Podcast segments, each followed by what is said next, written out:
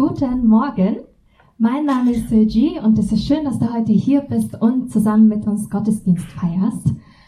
Letzte Woche haben wir in der Apostelgeschichte gelesen, wie Gott die Gemeinde, die erste Gemeinde in der Apostelgeschichte vor Angriffen von außen geschützt hat und wie die Menschen in der Gemeinde dadurch durch diese Erfahrung mehr Freimut gewannen und wie sie zutiefst vom Heiligen Geist erfüllt wurden. Und diese Woche geht die Geschichte weiter, aber leider kommt diesmal der Angriff von innen. Und Gott sorgt auch diesmal dafür, dass die Gemeinde geschützt bleibt. Und es endet auch mit einer ganz großen Ehrfurcht vor Gott, die über die ganze Gemeinde kommt und über alle, die davon hören.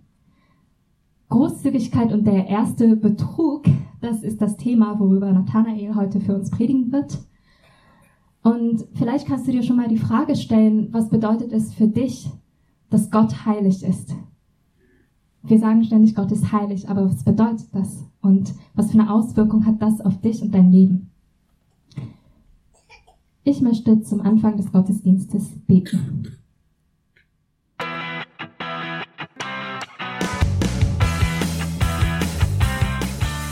Hallo und herzlich willkommen zum JKB Podcast.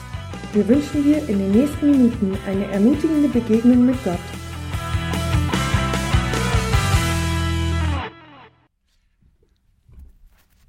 Einen wunderschönen guten Morgen. Auch von mir. Mein Name ist Nathanael. Ich bin einer der Pastoren dieser Gemeinde. Äh, ich puzzle gerade hin und wieder mal gerne mit meinen Kindern. Und es ist interessant zu sehen, David fünfeinhalb und Anna es wird vier, was das Puzzeln angeht, eher äh, drei. Ähm, David ist David ist schon relativ, macht das ja auch schon länger, ist da relativ äh, äh, gut drin. Es, ähm, diese, wir kennen diese Puzzle 15 Teile, manchmal auch 20, 25 Teile. Und äh, Anna beim Puzzeln zuzuschauen ist, äh, ist super, weil ähm, das sind ja diese Puzzle, die nach äh, so vorperforiert sind. Also du hast das Teil und du siehst eigentlich schon, wo das hin muss. Aber Anna kann ihr Teil angucken und es zu David ins Puzzle werfen und sagen, das gehört nicht zu mir. Oder selbst, äh, wenn sie dann fast fertig ist oder das letzte Teil noch fehlt und dann hat sie noch einen Teil, dann schafft es immer, das natürlich falsch rum hinzulegen und zu merken, passt nicht. Das kann nicht sein. Dann so, hm, vielleicht mal drehen und dann, ah, jetzt funktioniert's. In der Vorbereitung auf die Predigt heute habe ich gedacht, mit manchen Texten in der Bibel geht's mir so wie Anna beim Puzzeln. Manchmal habe ich den Eindruck, nee, das gehört nicht hier rein. Das passt irgendwie nicht. Das, äh, das ist vielleicht auch zu sperrig oder irgendwie zu kompliziert. Und ich würde es am liebsten äh, rauswerfen. Oder ich merke, ich, ich hänge an einem Text und er hängt irgendwie falsch rum. Oder, oder ich, mein Blick auf diesen, diesen Text ist nicht Gottes Blick. Und deswegen passt er nicht und deswegen stört er mich. Ich habe euch heute Morgen einen Text mitgebracht, der stört mich und der ist irgendwie schräg. Und trotzdem haben wir in der Vorbereitung gesagt, nee, wir lassen den da drin. Der gehört in die Apostelgeschichte, die wir gerade anschauen. Genauso wie die anderen Texte, die wir in den letzten Wochen angeschaut haben. Und ich äh, lese dir den Text einmal vor. Und dann wirst du vielleicht schon selber merken, was daran vielleicht so ein bisschen äh, strange ist oder komisch oder, oder sperrig. Und dann will ich dir, mir diesen Text anschauen und schauen, vielleicht, vielleicht können wir diesen Text an gewissen Stellen drehen, uns vielleicht von einer anderen Seite heran. Ich bin in diesem Text nicht der Papa und ich sag dir am Ende, ich drehe euch das Teil so hin, dass ihr alle hier rausgeht und sagt, uh, klar. Ihr konnten wir das nicht sehen. Aber ich hoffe, dass es uns hilft, auch Texte zu lesen und nicht gleich die Teile wegwerfen zu wollen, sondern uns damit auseinanderzusetzen. Ich habe den Text nicht hier dran. Wir springen nachher noch in den Text, dann sind auch ein paar Textpassagen dabei. Ich merke mal bei langen Texten, wenn ich die hier an der Wand habe, dann, dann liest man so mit und dann verlese ich mich vielleicht und dann, ah, was hat der falsch gelesen? Und dann bleibt man in dem Text so hängen und liest für sich nochmal richtig und dann bin ich schon weiter. Wenn du eine Bibel dabei hast, hol die gerne raus. Dann kannst du den Text mitlesen oder zumindest dir da ein Lesezeichen reinmachen. Apostelgeschichte 5, die ersten elf Verse. Ansonsten hör einfach mal zu, und lass diese etwas skurrile Geschichte auf dich wirken. Auch ein Mann namens Hananias und seine Frau Sapphira verkauften ein Stück Land. Warum sie das taten, kommen wir später dazu. Und Hananias stellte der Gemeinde einen Teil des Erlöses zu, zur Verfügung. Der hat ein Stück Land verkauft, hat dafür Geld bekommen und bringt jetzt einen Teil in die Gemeinde. Aber mit dem Einverständnis seiner Frau gab er diesen Betrag als Gesamterlös aus, während er in Wirklichkeit einen Teil für sich behielt. Als er das Geld vor den Aposteln niederlegte, sagte Petrus zu ihm, Hananias, warum hast du dein Herz dem Satan geöffnet und dich von ihm dazu verführen lassen, den Heiligen Geist zu belügen? Warum hast du uns verheimlicht, dass du einen Teil vom Erlös deines Grundstücks für dich behalten hast. So ein bisschen spooky, woher weiß dieser Petrus das? Niemand hat dich gezwungen, sagt Petrus weiter, das Land zu verkaufen. Es war ja dein Eigentum. Und nach dem Verkauf stand es dir frei, mit dem Erlös zu machen, was du wolltest. Was hat dich nun dazu gebracht, so zu handeln? Du hast nicht Menschen belogen, sondern du hast Gott belogen. Als Hananias diese Worte hörte, brach er tot zusammen. Nein, die Geschichte ist noch nicht zu Ende. Es war ein Ende, das bei allen, die davon erfuhren, tiefes Erschrecken auslöste. Ja, nachvollziehbar. Einige junge Männer unter, unter den Versammelten traten zu dem Leichnam, wickelten ihn in ein Tuch und trugen ihn hinaus, um ihn zu begraben. Nachdem etwa drei Stunden vergangen waren, kam die Frau von Hananias. Sie wusste nichts von dem, was geschehen war. Sag mir, fragt Petrus, ist das der volle Betrag, den ihr für euer Grundstück bekommen habt? Ja, erwidert Sapphira. Das ist der volle Betrag. Da sagte Petrus zu ihr, warum seid ihr beiden übereingekommen, den Geist des Herrn herauszufordern? Hörst du die Schritte vor der Tür? Die Leute, die deinen Mann begraben haben, kommen gerade zurück. Sie werden auch dich hinaustragen. Im selben Augenblick sank Sapphira zu Boden und starb. Und als die Männer hereinkamen, sahen sie ihren Leichnam zu Petrus Füßen liegen. Da trugen, da trugen sie sie ebenfalls hinaus und begruben sie an der Seite ihres Mannes. Eine tiefe Ehrfurcht vor Gott ergriff die ganze Gemeinde und genauso erging es allen, die von diesem Vorfall erfuhren. Ja, herzlich willkommen zu unserem Gottesdienst heute und zu dieser, diesem wundervollen Predigtext, der nicht nur dich wahrscheinlich irgendwie, wenn du ihn jetzt gehört hast, verstört, der verstört mich, der sich öfter mal in der Bibel unterwegs ist, auch. Was machen wir mit einem Text wie Apostelgeschichte 5, 1 bis 11? Der hat über den Tod von Ananias und seiner Frau Sapphira berichtet. Diese Geschichte, die scheint hier irgendwie in der Apostelgeschichte so ein bisschen fehl am Platz. Weil bis jetzt war das nämlich eine Erzählung, die uns von der Kraft des Heiligen Geistes im Leben der Apostel und dem Phänomen einer wachsenden Gemeinde berichtet haben. Elf Jahre JKB äh, feiern wir diesen Herbst. Und wir haben gesagt, da gibt es eine unglaubliche Geschichte in dieser Apostelgeschichte, die Lukas schreibt. Die erste Gemeinde, Wahnsinn, was da passiert. Das wollen wir uns anschauen. Und vielleicht können wir für die nächsten 111 Jahre lernen, was wir die nächsten Jahre noch besser machen. Und dann kommt so ein Text und du denkst, ja, in der Gemeinde, da will ich zu Hause sein, da fühle ich mich wohl. Hoffentlich fällt heute keiner tot um. Es scheint so gar nicht reinzupassen, weil irgendwie ein Wunder das andere jagt und, und Sölchi hatte schon gesagt, selbst die Angriffe von außen, über die Dirk letzte Woche gesprochen hat, die, die sich so anfühlen wie bei 120 ausgekuppelt über dein Cabrio-Dach zu schauen und, und Wind im Gesicht, Gegenwind, der dazugehört zum Christian, aber Gott, der sich zu seinen Leuten stellt. Und diese Geschichte, die findet so in Apostelgeschichte 4, Vers 33, habe ich euch mal mitgebracht. Eine erste irgendwie finde ich total coole Zusammenfassung. Da heißt es in Apostelgeschichte 4, Vers 33, vollmächtig und kraftvoll bezeugten die Apostel, dass Jesus der auferstandene Herr ist und die ganze Gemeinde erlebte Gottes Gnade in reichem Maß. Ja, das ist eine coole Zusammenfassung von dem, was bis hierher passiert ist. Gott bewegt hier etwas und wir sind schon an einem Punkt, wo am Anfang 120 Leute sich getroffen haben. Inzwischen waren es 5000 Leute, ähnlich schnell wachsen wie unsere Gemeinde.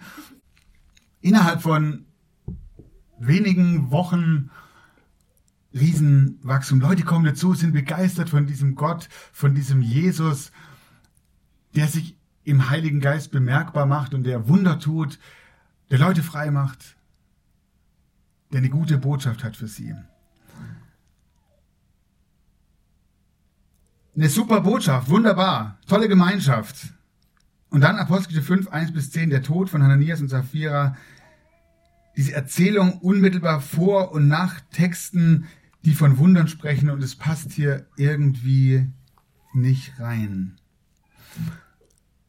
Aber schon das erste Wort in unserem Text deutet darauf hin, dass Lukas diesen Text hier genau richtig so platziert hat und diesen Text hier erzählen möchte, dieses Ereignis, das doch irgendwie schräg ist, erzählen möchte. Das erste Wort heißt auch oder aber. Auch ein Mann namens Hananias und seine Frau Sapphira verkauften ein Stück Land. Dieses auch verbindet den Text, den ich euch gerade vorgelesen habe, mit dem Text, der davor steht. Und der Text, der davor steht, der ist sehr wichtig. Da ist ein Mann in der Gemeinde, sein Name ist Josef, und er verkauft ein Stück Land oder er verkauft sein, irgendetwas von seinem Besitz und er bringt alles in die Gemeinde zu den Aposteln. Es war damals nämlich so, dass die Leute gesagt haben, kommt als Christen, wir sind eine große Gemeinschaft, wir kümmern uns umeinander. Und wenn jemand ein Problem hat oder wenn jemand zu wenig hat, hey, dann geben die, die zu viel haben oder die mehr haben, einfach davon ab. Das war für diesen Josef vollkommen klar. Hey, ich habe viel, er hatte Besitz, er verkauft etwas und er bringt sein Geld den Aposteln und sagt, ich will, dass damit die unterstützt werden, die es brauchen. Und diese Tat dieses Josef, die hat so viel Lob und Anerkennung vor, vor Gott und Menschen gebracht, das ist ganz interessant, die Apostel ihm den Namen Barnabas gaben. Barnabas heißt so viel wie Sohn der Ermutigung. Hey, das, was du tust, Josef, Barnabas, das ist eine echte Ermutigung. Ich möchte an diesem Punkt ein paar Sätze zum Thema Geben sagen, weil mir das total wichtig ist. Ich den Eindruck hatte, vor zwei Wochen bin ich mit diesem roten Eimer hier am Ende des Gottesdienstes mit hochgelaufen. Irgendjemand hat mich gefragt, kannst du heute noch Kollekte einsammeln? Klar, mache ich. Und mein Eindruck war, bei manchen Leuten, die haben den Pastor mit dem roten Eimer gesehen und dachten, ach du liebe Zeit. Ui, heute sollte ich aber was einlegen. Ich will jetzt niemand zu nahe treten, aber das war so schnell nochmal Kruschel in meiner Hosentasche und hoffentlich finde ich was. Und wenn ich nichts habe, oh Mist, hoffentlich bin ich jetzt bei dem nicht unten durch. Oder der Blick so, ich habe heute wirklich nichts dabei. Ich lege nächste Woche wieder was ein. Hey, darf ich dir sagen, wenn du hier bist und den Gottesdienst besuchst, du darfst natürlich super gern was einlegen. Und wir freuen uns über alles, was eingelegt wird. Ähm, das dazu dient, dass wir hier fröhlich das machen, was wir machen. Aber wenn du nichts einlegst, dann ist es auch vollkommen in Ordnung. Wenn du hier bist und dir den Gottesdienst anschaust und am Sonntagmorgen hier bist und das Gefühl hast, da komme ich nie wieder, weil da kommt der Pastor die Kollekte einsammeln, dann hättest du was falsch verstanden. Also lass diesen roten Eimer mit gutem Gewissen an dir vorbeigehen. Wenn du schon länger hier bist und sagst, ich will diesem Jesus nachfolgen, dann habe ich eine andere Botschaft für dich. Oh nein. Meine Frau und ich, und ich glaube, so ist es auch, was wir, was wir hier immer wieder in, in, der, in der Gemeinde kommunizieren. Für uns ist eine Sache irgendwie klar, alles, was wir haben, alles, was was wir an, an, an Geld, an Besitz, was unser Leben ausmacht, hat Gott uns geschenkt. Gott schenkt mir alles, was ich habe. Und er sagt, ich wünsche mir, dass du mir etwas davon zurückgibst. Und ich merke an dem Punkt immer wieder, es ist eigentlich vollkommen wurscht, ob du wenig oder viel hast. Es ist immer schwierig. Es ist egal, ob du wenig hast und sagst, ich kann von dem wenigen, das ich habe, nichts zurückgeben oder Gott nichts geben, weil dann habe ich ja nichts mehr. Ich verspreche dir, wenn du mehr hast, ohne selber viel zu haben, aber auch im Gespräch mit Leuten ist egal, wie viel du hast, es reicht ja nie. Andere haben ja immer mehr. Aber wir haben für uns entschieden, und ich glaube, das ist Gottes Idee dahinter, dass Gott sagt, vertraust du mir? Vertraust du mir, dass ich es gut mit dir meine? Oder vertraust du vielmehr dem, was ich dir gebe, deinem Besitz? Jesus redet mehr über Geld als über viele Themen im Neuen Testament, weil er sagt, das ist so ein wichtiges Thema. Und wir für uns haben ein Prinzip, das man in der Bibel findet, für uns entdeckt und wir sagen, hey, wir wollen 10 Prozent. Ist kein, ist kein Limit. Du bist, äh, du darfst mehr geben. 50, 80. Sehr gerne. Wir wollen 10 Prozent von dem, was Gott uns schenkt, ihm zurückgeben. Gott sagt, hey, 90 Prozent darfst du verwalten, so dass mir Ehre macht. Ich möchte alles, was ich habe, auch so einsetzen, dass ich sage, hey Gott, ich will es mit gutem Gewissen vor dir tun. Aber 10 Prozent davon gebe ich dir zurück in deinen Tempel. So steht es im Alten Testament. Ich gebe es dahin, wo Menschen sich versammeln. Ich gebe es in die JKB. Und wir als Leitungsteam machen das wieder so. Zehn Prozent von dem, was, was hier zusammenkommt, nehmen wir und wir geben es wieder weiter an andere, die es gebrauchen können. Hey, meine Einladung an dich heute Morgen, denk doch darüber nach. Und wenn du das irgendwie schräg findest, dann komm auf mich zu oder lass uns darüber reden. Und für alle, die sagen, oh, jedes Mal meinen Zehnten in, in die rote Box zu werfen, das musst du gar nicht. Du kannst einmal Dauerauftrag einrichten und dann hast du das aus dem, aus dem Kopf. An dem Punkt will ich dir zwei Dinge sagen. Das eine hat mit dem Text zu tun und das andere sage ich davor. Gott sagt an dem Punkt, wo es um, mein, um meinen Besitz geht, probiert mich aus. Hey, ich lasse mich an dem Punkt herausfordern. Seht, ob ich gut bin. Probiert es aus. Sag Gott, ich will, ich will dir vertrauen. Ich glaube, dass wenn ich etwas zurückgebe von dem, was du mir gibst, habe ich am Ende nicht weniger, sondern bin ich beschenkter und habe mehr. Und das Zweite, was dieser Text sagt, und das finde ich irgendwie so cool, dass dieser Apostel diesem Mann den Namen Barnabas geben, was heißt Sohn der Ermutigung. Hey, wenn du, wenn du was zurückgibst von dem, was Gott dir gibt, dann ist es nicht deine Pflicht.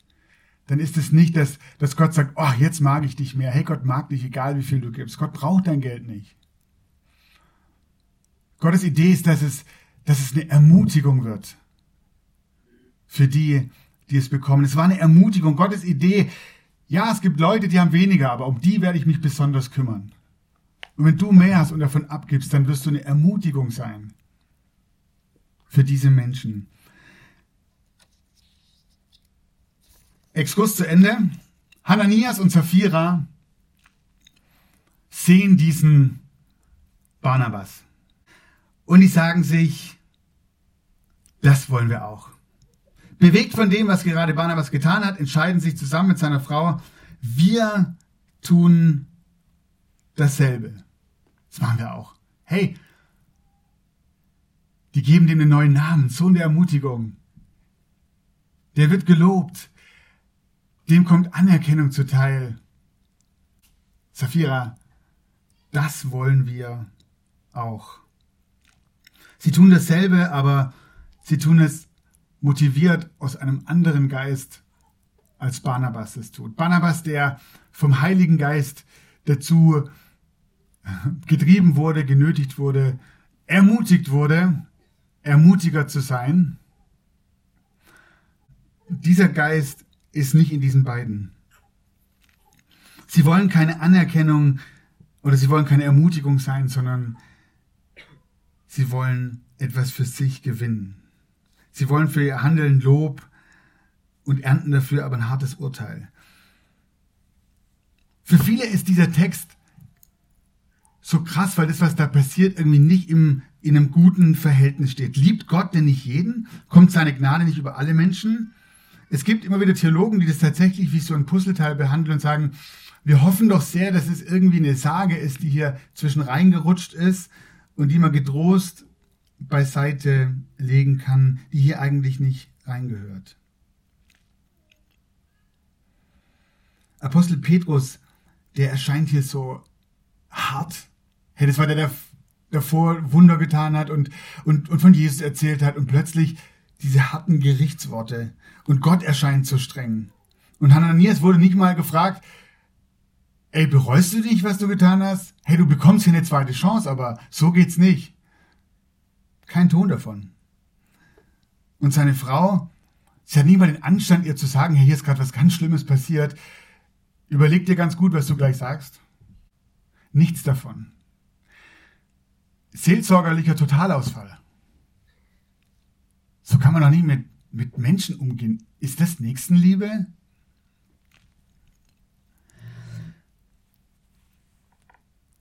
Aber ich bin davon überzeugt, dass Lukas in dieser Geschichte Gottes Gericht inmitten von vielen anderen Geschichten erzählt, die von der Verbreitung des Evangeliums und der Kraft des Heiligen Geistes im Leben von Menschen sprechen, weil, weil er ein Statement, weil er etwas sagen möchte, was ihm unter den Nägeln brennt. Er hätte diese Geschichte rauslassen können, aber er sagt, nein, diese Geschichte ist so wichtig aus folgendem Grund. Der Geist, der bei Gottes Volk wirkt, ist ein heiliger Geist. Und Gott lässt sich nicht, nein, Gott kann sich nicht auf Sünde einlassen. Gott kann sich nicht auf Lüge einlassen. Er ist heilig und er ist gut. Das war so, das ist so und es wird so bleiben.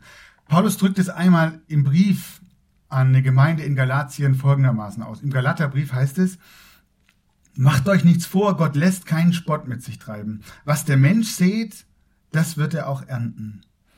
Wer auf den Boden seiner selbstsüchtigen Natur sät, wird, wird als Frucht seiner Selbstzucht das Verderben ernten. Wer dagegen auf den Boden von Gottes Geist sät, wird als Frucht des Geistes das ewige Leben ernten.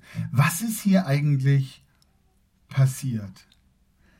Nach diesen einleitenden Worten, was die zwei getan haben, sagt Petrus folgendes zu ihm. Hananias, warum hast du dein Herz dem Satan geöffnet und dich von ihm dazu verführen lassen, den Heiligen Geist zu belügen? Und im nächsten Vers, du hast nicht Menschen belogen, sondern du hast Gott belogen. Und ich glaube, hier ist der Kern der Geschichte. Hier ist der Kern, worum es geht in dieser Geschichte.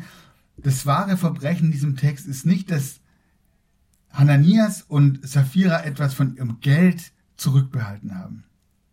Okay? Ihr habt nie alles gegeben. Ihr seid ja geizig. Das Verbrechen war, dass sie, dass sie Gott belogen haben. Hananias und Sapphira haben Gott belogen und wollten dadurch sich selber besser aussehen lassen, als in Wirklichkeit, als in Wirklichkeit waren. Die Bibel spricht an der Stelle immer wieder von Heuchelei. Petrus sagt zu Hananias, Niemand hat dich gezwungen, das Land zu verkaufen. Es war ja dein Eigentum. Es wäre vollkommen anders gewesen, wenn, wenn, wenn er gesagt hätte, oh, jetzt müssen hier alle, alle müssen hier ihr Zeug verkaufen. wir haben ja gar nicht viel. Wie sollen wir das machen? Wie sollen wir überleben? Komm, lass uns lügen. Das war nicht der, das ist nicht der Ausgangspunkt. Die zwei sagen, das was Barnabas hat, das wollen wir auch. Wir wollen Anerkennung. Wir, wir wollen hochgeschätzt werden. Komm, lass uns was verkaufen. Aber wir geben nicht alles. Komm. Wir behalten was ein.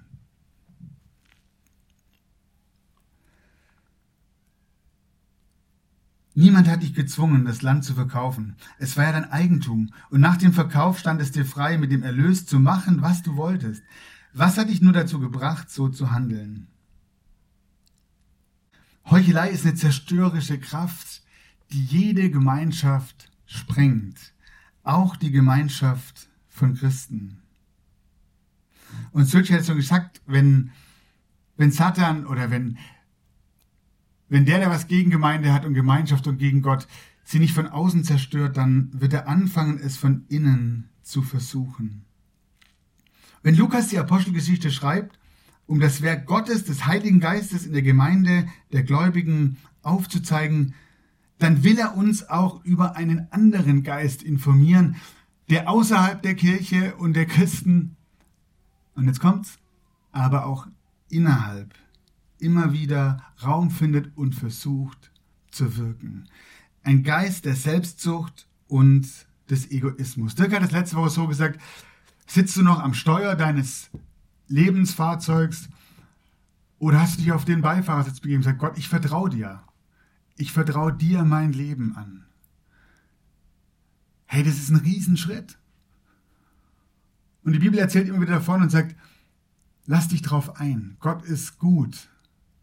Er meint es gut mit dir. Das Motiv von Sapphira und Hananias beim Geben war nicht die Armen zu entlasten, sondern ihr eigenes Ego zu mästen. Die Armen sind Gottes Augapfel. Das haben wir, wenn du dich erinnerst an die Predigt über den Gelähmten, der in der schönen Pforte sitzt und der gebettelt hat. Gott hat ein besonderes Herz für die Armen und für die Benachteiligten. Und er hat seinem Volk immer gesagt, ich fordere euch heraus, euch um diese Menschen zu kümmern, für diese Menschen da zu sein. Ihr Motiv beim Geben war nicht, die Armen zu entlasten, sondern ihr eigenes Ego zu mästen. Herr, wisst ihr, was wichtig ist? Die christliche Kirche des ersten Jahrhunderts, das war keine perfekte Gemeinschaft. Und, hört, hört, wir sind es auch nicht. Es gab nie eine Zeit, als Gottes Volk vollkommen war. Aber Gott ist vollkommen und Gott ist souverän. Und bei Gott gibt es nichts Böses, nichts Falsches. Das ist interessant. Am Ende unseres Textes schreibt Lukas folgendes. Eine tiefe Ehrfurcht vor Gott ergriff die ganze Gemeinde und genauso erging es allen, die von diesem Vorfall erfuhren. Das, was hier passiert ist, hat genau wie bei den Wundern, wenn ihr euch erinnert, die Wunder, die geschehen sind, Fokus auf Gott. Wow, krass, wie mächtig wie groß ist Gott? Das war der Fokus bei den Wundern. Jetzt passiert hier ein, ein Gerichtsakt. Und die Menschen sagen, ach du liebe Zeit, schnell raus aus der Kirche oder was sind das denn für, für komische Zustände, sondern der Blick geht wieder auf Gott. Eine tiefe Ehrfurcht vor Gott ergriff die ganze Gemeinde und genauso erging es allen, die von diesem Vorfall erfuhren. Gott zu fürchten ist etwas Positives. Es bedeutet nicht vor Gott Angst, also nicht Furcht zu haben, sagen, was für ein Tyrann. Oh nein, wer kann da noch bestehen? Wer ist Gott? Ich habe keine Luft mehr zu atmen. Gott zu fürchten ist die Weisheit, die Erkenntnis zu begreifen, dass Gott heilig ist und souverän ist und ich bin es nicht. Gottesfurcht bedeutet zu erkennen, Gott ist gut, Gott ist heilig, Gott ist souverän.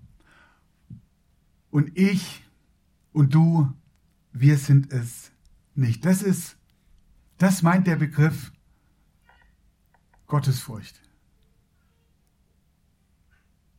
Immer wieder kommen Menschen in der Bibel genau an diesen Punkt, wo sie erkennen müssen, Gott, wir passen nicht zusammen. Du und ich, wir passen nicht zusammen. Warum fallen Hananias und Sapphira nach ihrem falschen Tattod um? Das ist ja trotzdem die Frage, die irgendwie hier stehen bleibt. Sind wir nicht alle irgendwie Heuchler? Mästen wir nicht alle von Zeit zu Zeit unser eigenes Ego? Die Antwort ist ja, das sind wir. Und warum fallen wir nicht tot um? Und warum fallen nicht jede Woche in Gottesdienste Menschen tot um? Die Antwort ist, weil Gottes Gnade größer ist als mein Ego-Mästentrip. Im Psalm 103 heißt es, er handelt nicht mit uns nach unseren Sünden und vergilt uns nicht nach unserer Missetat. Denn so hoch der Himmel ist, ist deine Gnade über mir. Und wir würden sagen, und wenn mein Herz voll Schatten ist, dann strahlt dein Lächeln über mir.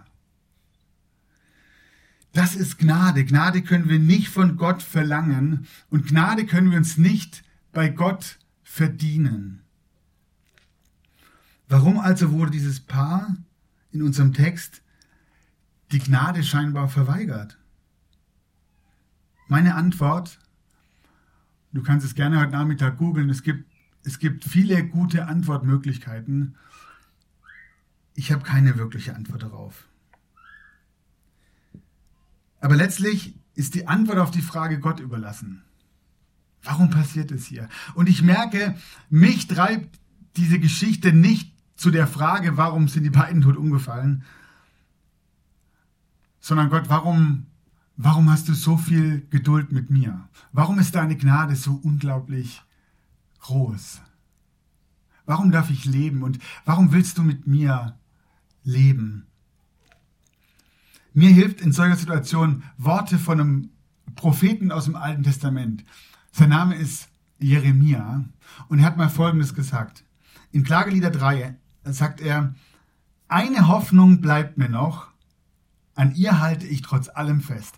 Eine Hoffnung habe ich, an ihr halte ich trotz allem fest. Die Güte des Herrn hat kein Ende. Sein Erbarmen hört niemals auf. Sie ist jeden Morgen neu. Groß ist deine Treue, o Herr. Ich glaube, das ist der Fokus, zu dem mich dieser Text bringt. Und das Lesen dieses Textes bringt diese Geschichte des Gerichts muss uns schließlich die Augen öffnen, dass Gottes Gnade viel, viel größer ist. Der uns in Jesus begegnet, der uns in Jesus sichtbar zeigt, so viel bist du mir wert. Meine Liebe ist größer als alles, was du tust.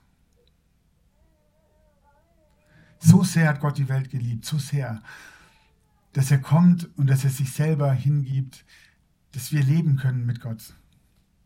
Und ich freue mich, dass wir jetzt gemeinsam Abendmahl feiern. Hey, weil ich glaube, im Abendmahl wird sichtbar und wird fühlbar und wird greifbar und können wir, können wir schmecken, wie unendlich groß diese Gnade Gottes ist. Amen.